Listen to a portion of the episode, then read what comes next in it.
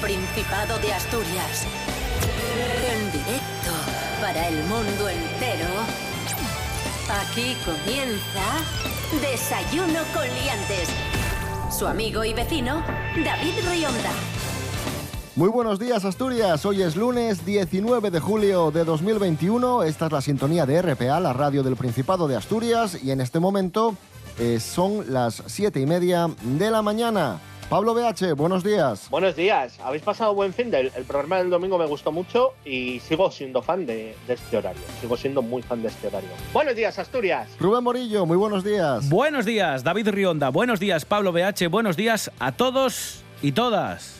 ¿Cómo empezamos la semana en cuanto al tiempo? Pues heredamos bastante del tiempo que hemos tenido este fin de semana. No va a llover, vamos a tener un día soleado. Eso sí, dice la, la EMET, que vamos a tener alguna nube que va a estorbar un ratín, pero en principio no va a estar el día encapotado. ¿eh? Vamos a tener un día de sol con alguna nube dispersa. Y temperaturas muy agradables. Las mínimas se van a quedar en torno a los 14 grados y las máximas pueden llegar incluso hasta los 32. Calor. Desayuno con liantes, ay, lere, lere, lere. Desayuno con liantes, ay, lere, lere, lere. Desayuno con liantes, ay, lere, lere, lere. Desayuno con liantes, ay, lere, lere, lere.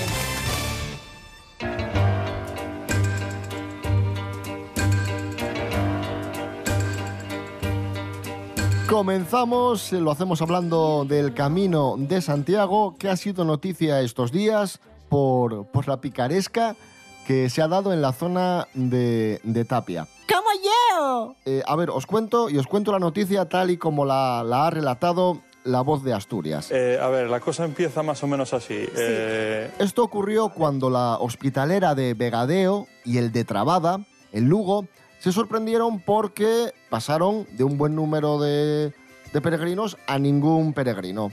Desconcertados, fueron al recorrido de las etapas inmediatas que van eh, de Tapia y Castropol, para ver qué es lo que estaba pasando, ¿no? ¡Sí!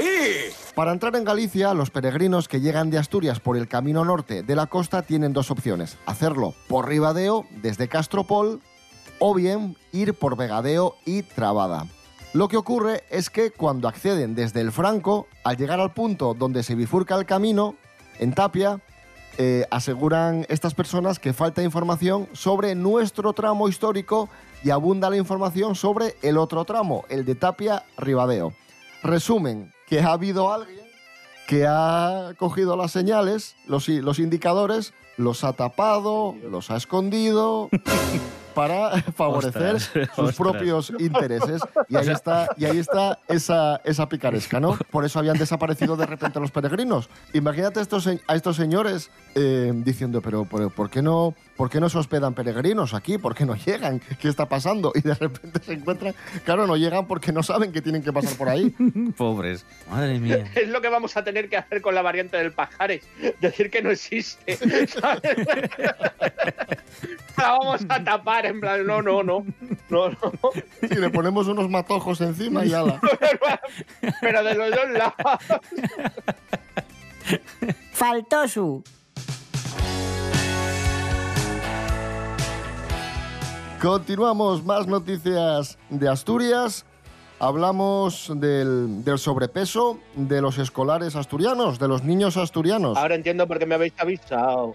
Yo, yo sobrepeso somos uno. Rubén Morillo, ¿qué pasa con los niños asturianos? Bueno, hay unas conclusiones de dos grupos de investigación liderados por la Universidad de Oviedo, el Instituto Universitario de Oncología del Principado de Asturias y el Instituto de Investigación Sanitaria del Principado de Asturias, que han llegado a la, a la conclusión de que 3 de cada 10 escolares que tienen entre 8 y 11 años tienen obesidad o sobrepeso aquí en Asturias y que solo la mitad de estos muchachos mantiene una alimentación ajustada al modelo de dieta mediterránea que tiene un mayor seguimiento entre aquellos chavales que realizan más actividad física extraescolar. Y además apunta también este estudio que es curioso que aquellos chavales que van al comedor escolar ingieren mucha más, mucha más eh, dieta mediterránea, pescados, frutas, verduras, legumbres, etcétera.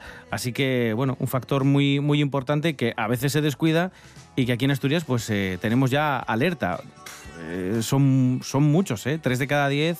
Uf, a una edad tan temprana son, son un porcentaje muy alto. Es más, desde aquí inicio una campaña que todos los bollicaos, todas esas cosas que coméis, para que no os las comáis vosotros, podéis mandármelas a desayuno con liantes, que me las envíen a mí y me sacrifico por la causa. Nos encontramos sin duda ante un personaje inquietante. Más problemas infantiles, pasamos de sobrepeso a alergias, porque un porcentaje importante de niños en países desarrollados pueden presentar algún tipo de alergia. Nos lo cuenta Andrés Rubio. Buenos días, Andrés. Hola, ¿qué tal? Muy buenos días, queridos liantes. Seguro que muchos y muchas de los que nos estáis escuchando tenéis algún tipo de alergia.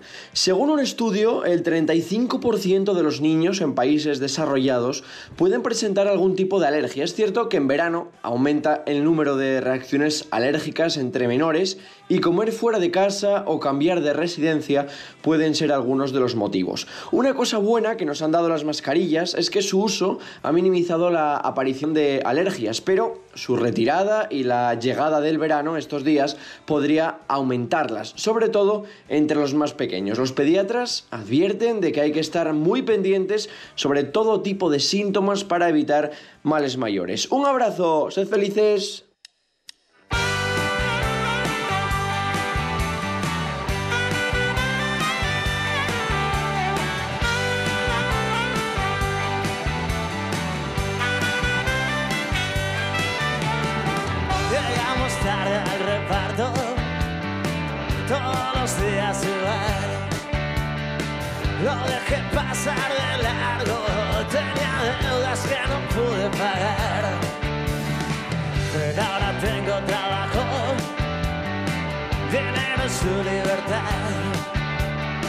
Crees en lo que soñamos, si muestras tus cartas, te vas a buscar.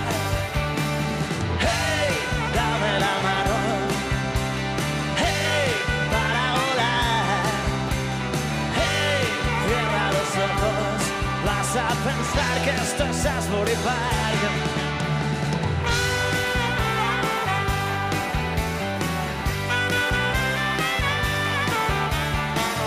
labios rojos pintados, la camiseta de Babylon Chat. Esta noche hay un concierto, vamos a la catedral.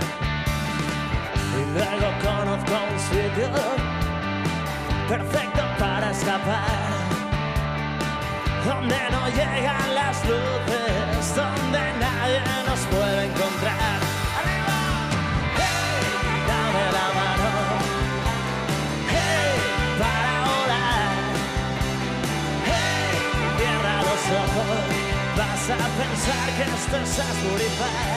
Ahí sonaba Pablo Valdés y el tema Asbury, la música asturiana, ya sabéis, como siempre, muy presente, muy importante, básica, fundamental, aquí en Desayuno Coliantes, en RPA. Hoy es lunes 19 de julio de 2021. Ya lo que hay.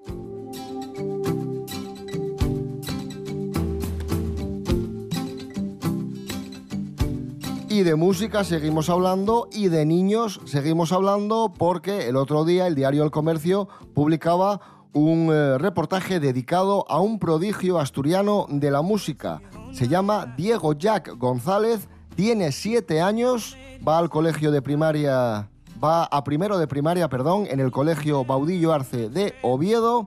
Y aunque tan solo lleva un año y medio tocando el violonchelo, acaba de entrar y con nota en el Conservatorio Profesional de Música de Oviedo. Eh, quienes entienden de esto dicen que su nivel es sorprendente para su edad porque la suya fue la mejor calificación otorgada por el tribunal, a pesar de que la edad habitual para realizar este examen son eh, los 13 años aproximadamente y él tiene solo 7 y además lleva muy poco tiempo tocando. Así que hablamos de, de un talento natural para la música. La juventud está preparadísima. Yo lo entiendo, ¿eh? que a mí de pequeño mi padre siempre dijo que tenía un talento natural para tocarle los huevos, así que este chaval...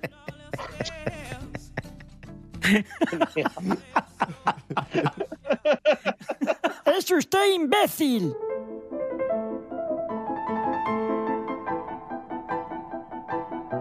Nuestra felicitación a Diego Jack González Barrero de, de Oviedo, este pequeño prodigio de la música.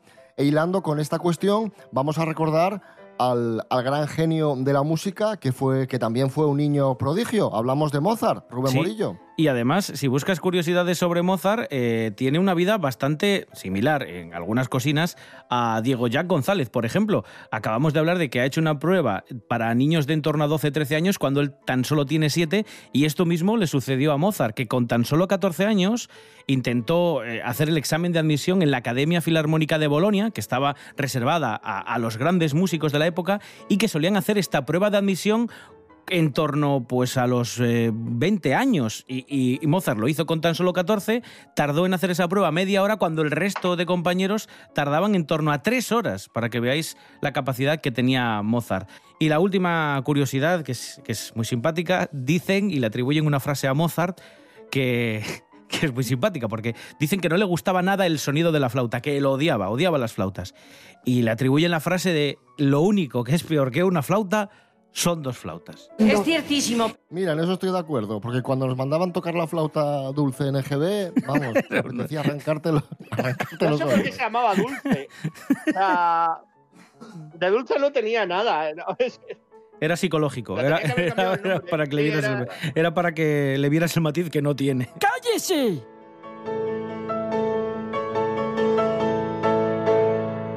Cosas que no interesan. Cuando era pequeño, un amigo me dijo que Mozart tenía una cosa que se llamaba oído absoluto.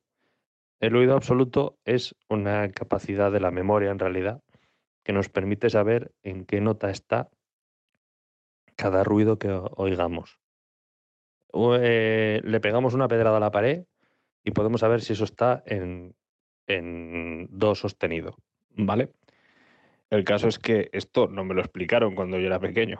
Entonces, cuando oí lo de que tenía oído absoluto, eh, pensaba que Mozart tenía superpoderes, básicamente, que Mozart era capaz de oírlo absolutamente todo, incluso a lo mejor los pensamientos de la gente, ¿por qué no? O podía oír lo que estaba pasando a miles de kilómetros de distancia, porque ¿cómo puede ser que, haya algo que se llama oído absoluto y no sea oírlo absolutamente todo? Pues así viví yo hasta, pues no sé, los ocho años creo. Cosas que no interesan.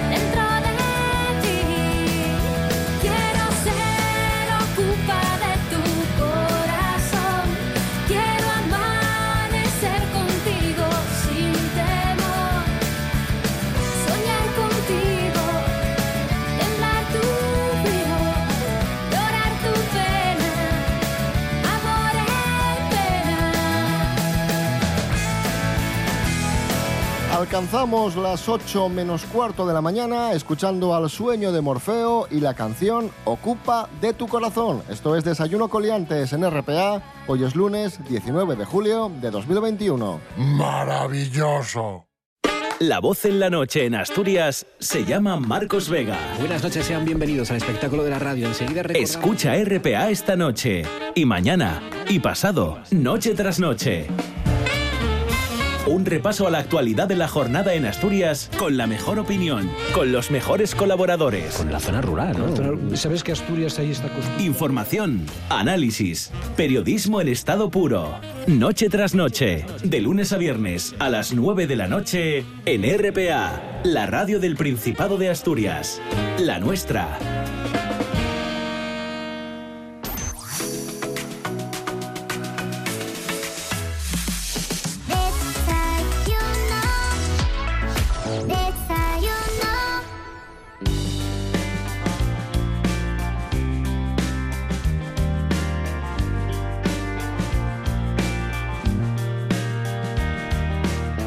Recibimos con un fuerte aplauso a nuestro experto en cine, Miguel Ángel Muñiz. Vamos con celuloide maltratado. ¡Bravo, Jimmy!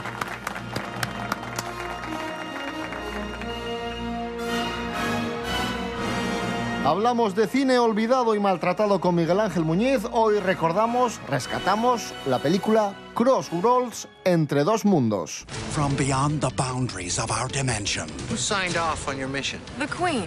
they have come Oh my god. to reclaim an object. Have you hidden it? Perhaps you already have it. Is there anything that you didn't tell me about the crystal dad left for me? I don't have time for this. that has unimaginable powers. I'm having a really strange feeling. Miguel Ángel, muy buenas. Buenas, ¿cómo estáis? ¿Qué tenemos aquí? Bueno, pues Crossworlds a ver, es una película de mediados de los 90 que la verdad que pasó con más pena que gloria, pero tiene como muchos conceptos que luego los utilizarían en, en Matrix.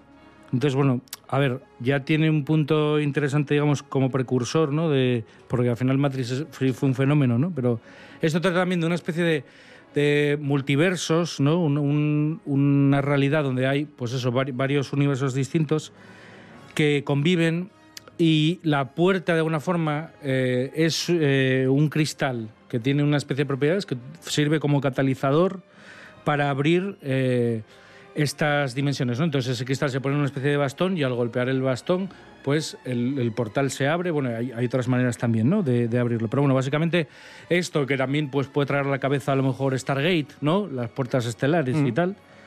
Y mm, en este caso, bueno, pues esto gira en torno a que hay eh, un- una especie de corporación eh, de empresa eh, que está en esta otra realidad al otro lado de ese cristal que quiere hacerse con el control del cristal y dominar el universo, vamos a decir, de la Tierra, ¿no? Entonces, eh, esto es una cosa que se remonta ya a cientos de años y entonces eh, esta- estos cristales, estas puertas, se van traspasando de generación en generación a guardianes, ¿no? Que tienen que vigilar que, que se mantenga este el típico equilibrio entre el bien y el mal, ¿no? Vamos a decir, que nadie, que nadie haga ninguna cosa rara. Dying for a lost cause seems to run in your family. Kill us, don't bore us to death. Let's watch the world go to hell together. Yo creo que guarda bastante buen recuerdo, porque es como un fantástico de los 90, pero quizá más a la antigua, ¿no? Quizá tiene más que ver con, con las películas de los 80, de ese fantástico, ¿no? Claro, por ejemplo, los, los sinvergüenzas que hicieron el póster, claro, se hicieron un póster como Sarah Hauer, se hicieron un póster como el de Blade Runner, con un fondo de unas ciudades que no salen en la película, y la cara de Ruther Hauer, y entonces la vendieron un poco, o se vendió un poco, como una especie de película similar a Blade Runner, pero ya te digo que no tiene prácticamente nada que ver. Y, pero la película en sí, ya te digo, yo creo que, es- que está bastante bien. Y el protagonista, eh, que es un actor que se llama Josh Charles, ese luego tuvo cierto tirón años después, en los 2000, sí que salió en películas más o menos comerciales conocidas como SWAT, aquella de, de Colin Farrell y Samuel L. Jackson, que era como un remake de la serie de Los Hombres de Harrelson, ¿no?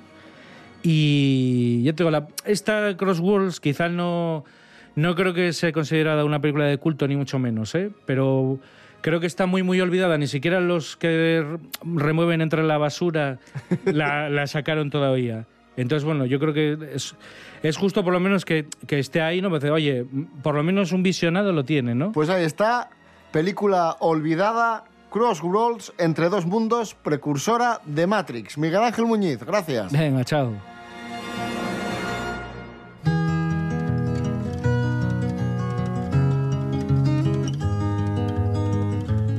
Mudamos del cine a les lletres. Darreu, Alma Hidalgo, fálanos de literatura felicitando el cumpleaños a la mejor escritora que hubo contando cosas de terror.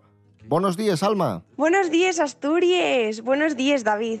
Bueno, esta semana tocanos celebrar el cumpleaños de Anne Radcliffe, más conocida como la reina del gótico, nada más y nada menos, y que esta mujer fue una de los autores que colaboró con la creación del género gótico como tal, junto a Horace Walpole o en Alemania el mío queridísimo Gulpius. Allá vamos.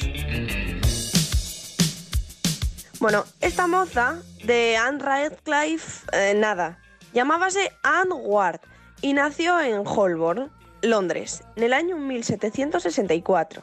Sabemos bien poco de la su vida, pues por tres motivos principales. El primero y más importante, y que no se daba mucha voz a las mujeres que escribían en esa época. La segunda, y que ella ya de por sí era muy discreta y muy correuta. Bueno, no tres palabras, muy inglesa. Y la tercera, y que fue una vida relativamente monótona, monótona y curtia. Porque ya veréis que, bueno, además de que duró poco escribiendo para poder dedicarse 100% a les usuarios de mujer, como ama de casa o esposa, pues tampoco sabemos mucho de la su vida. En un principio no tenía problemas económicos de ningún tipo, aunque no se bañara tampoco en perres, pudiendo acceder a una educación básica y un trabajo bastante respetable. Y ya que el su padre ya era comerciante. Eso sí, a los 24 años casaríase con el editor William Radcliffe, de donde adoptaría su apellido. Y desde ese momento no solo hubo amor, sino que aparecieron espublizadas les primeras novelas de Anne, les dos primeras de forma anónima y la tercera, El romance del bosque, que fue con la que alcanzó la fama y adiva firma. E increíblemente atopamos la primera novela en mundo con una heroína. Y ye que Anne no apoyaba los rones de xénero y cambiábalos haciendo así una crítica social enorme para el siglo XVIII. Tuvo un éxito tremendo, ¿eh? Como los One Direction, ¿eh? Esto es una cosa, vamos, mm, yoca. Teniendo en el subclub de fans a Mary Shelley o a Lord Byron. Pero la nueva autora escribió otras tres obras y ya, finando este periodo con El italiano, en el año 1797. Y ahí, con esa novela, decidió de escribir. Anne morrería en el año 1823, un 7 de febrero, de un ataque de asma. Pero morriera como la reina del gótico, la madre de la lírica de viajes e incluso como la novelista más famosa de Inglaterra. Y mira cómo ya la historia, que ahora no se acuerda casi nadie de ella. Pero bueno, na RPA facémoslo con ciño y orgullo, que ya tocaba. Bueno, un beso Asturias, un besín David.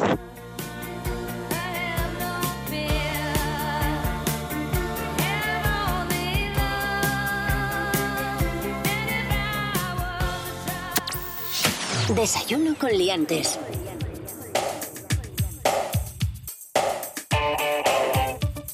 Y ahora en Desayuno con Liantes, canciones de verano. Vamos a recordar canciones de verano y vamos a, a recordar historias de, nuestras vidas. Vamos a recordar aquellos veranos en los que bailábamos, disfrutábamos con, con la pachanga, etcétera, etcétera. Bueno, voy a empezar yo recordando una canción que no solo fue canción de verano, sino que fue canción de verano, otoño, invierno. De hecho, muchos terminaron odiándola de lo que sonó. Hablamos de una de las canciones más exitosas de las últimas décadas. El Despacito de Luis Fonsi, año 2018. ¡Qué guapísimo! Despacito, quiero respirar tu cuello despacito. Deja que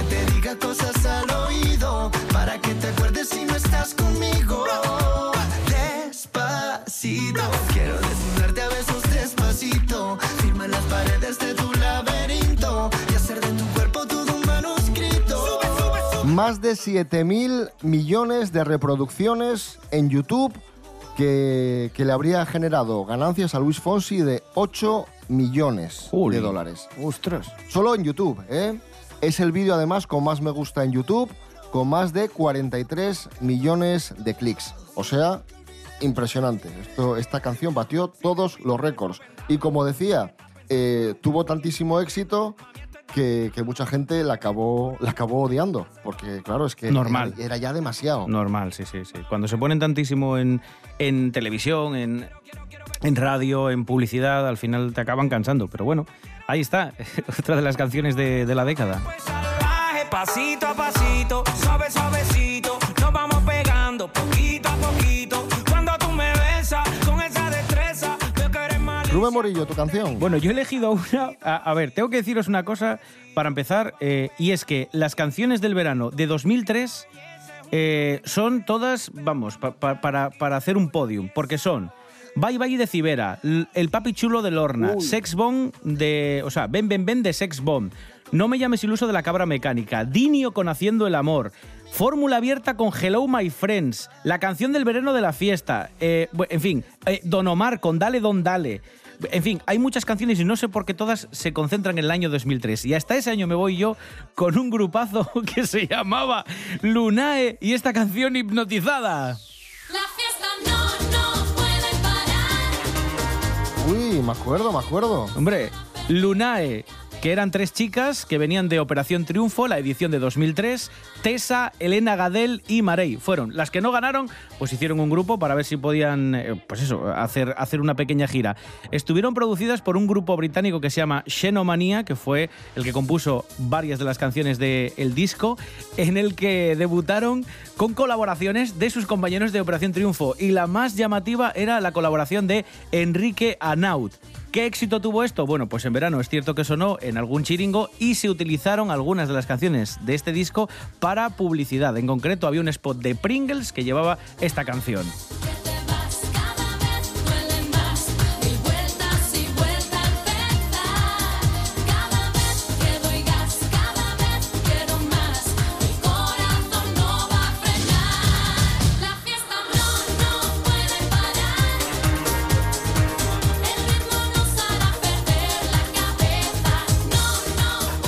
BH, nos quedamos con, con tu canción. Yo me voy a quedar, en principio voy a decir una, pero la que me marcó es otra. Me voy a quedar con el yo te doy cremita, tú me das cremita, aprieta bien el tubo que sale muy fresquita, ¿sabes? Que aunque no fue como una canción en sí, yo creo que nos marcó y todos más o menos los que tenemos una edad lo sabemos. Mi espalda estaba roja, ¿quién me da la crema? Hazme tú el favor, le dije a la morena.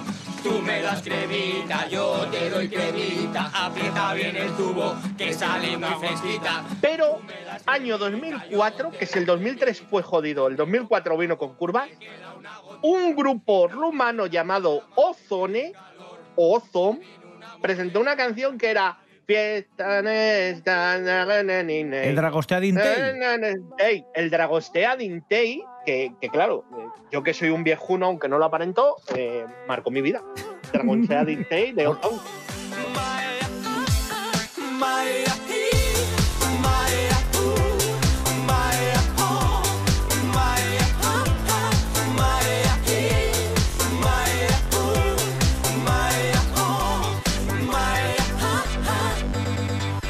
Muchísimo éxito en todo el mundo esta canción y luego también tuvo mucho éxito una versión de humor que hicieron los morancos. Es verdad. que era pluma, pluma gay. Es verdad. Pluma, es verdad. pluma gay. No sé si os acordáis. Sí, sí, sí.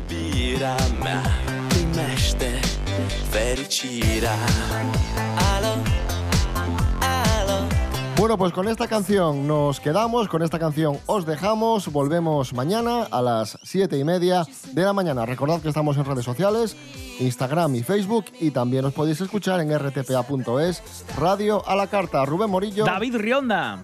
Hasta mañana. Hasta mañana. Pablo BH, muchísimas gracias. Un abrazo. Muchísimas de nada. Y ahora que hace bueno, pues eso, me voy a despedir diciendo que tú me das cremita, yo te doy cremita, aprieta bien el tubo que sale muy fresquita. Pasarlo bien, Asturias. Nos vemos.